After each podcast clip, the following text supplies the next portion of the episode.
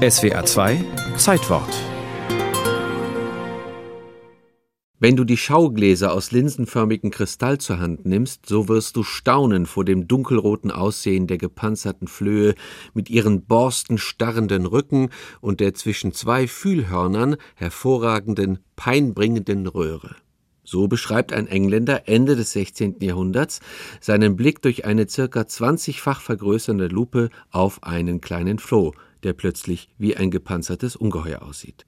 Rund 80 Jahre später hat der wohl genialste Mikroskopiker der frühen Neuzeit, Anthony van Leeuwenhoek, ebenfalls mit Hilfe seines Mikroskops die Fortpflanzung dieses niedlichen Tierchens entschlüsselt.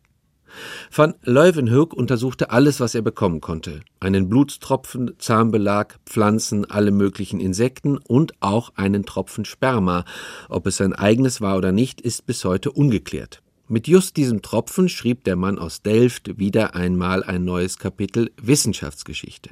Am 18. März 1677 berichtete van Leeuwenhoek in einem Brief an die Royal Society von seiner wichtigen Entdeckung.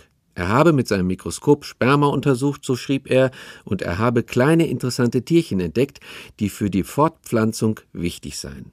Die Gelehrten der Royal Society reagierten zunächst skeptisch, doch es folgten neue Briefe, in denen Leeuwenhoek über weitere Experimente zur Fortpflanzung, diesmal mit Insekteneiern, berichtete.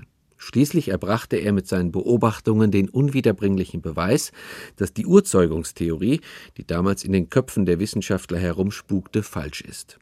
Käfer und Flöhe entstehen eben nicht aus dem Schmutz der Erde, aus Fäulnis, Schlamm, Kot und Verwesung, sondern aus Eiern. Leeuwenhoeks Untersuchung des menschlichen Spermas brachte ihn auf eben diese Fährte. Der Sohn eines wohlhabenden Gemischtwarenhändlers, der in Delft lebte und dort als Tuchhändler und Oberstadtdirektor wirkte und der jede freie Minute an seinem Mikroskop verbrachte, konnte zu Lebzeiten wohl kaum ahnen, wie revolutionär seine Experimente waren. Es ging um die Überwindung der mittelalterlichen Weltsicht, um die Abkehr von Illusionen, von Meinungen, die mit der Realität nichts zu tun hatten. Leeuwenhooks Blick durch das Mikroskop symbolisiert die Entdeckung der diesseitigen, der realen Wirklichkeit Anfang des 17. Jahrhunderts. Das neue Wissen basierte nicht mehr auf kruden Ideen, sondern auf dem Sehen, auf Anschaulichkeit und auf dem Experiment. Deshalb waren Fernrohr und Mikroskop auch die Sinnbilder der Royal Society, die damals die wohl bedeutendste wissenschaftliche Gesellschaft war. Galilei, der an demselben Projekt mitarbeitete, sah mittels Fernrohr, dass die Oberfläche des Mondes nicht glatt war, wie die Aristoteliker behaupteten, sondern von Kratern durchzogen.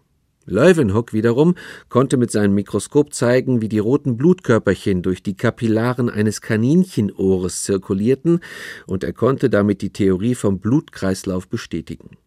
Im Laufe seines Lebens berichtete er in unzähligen Briefen über seine Entdeckungen und, obwohl er keine höhere Schulbildung genossen hatte, wurde er schließlich in den erlauchten Kreis der englischen Gelehrten aufgenommen.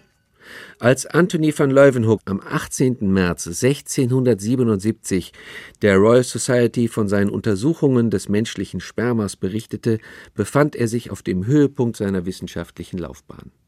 Er kommunizierte mit bedeutenden Wissenschaftlern seiner Zeit, er besaß über 400 Mikroskope, viele mit einer bis zu 270-fachen Vergrößerung. Die Linsen dafür hatte er alle selbst geschliffen. Und er hütete die Kunst des Linsenherstellens als Geheimnis. Genau das ist auch der Grund dafür, warum nach seinem Tod lange Zeit die Entwicklung des Mikroskops stagnierte.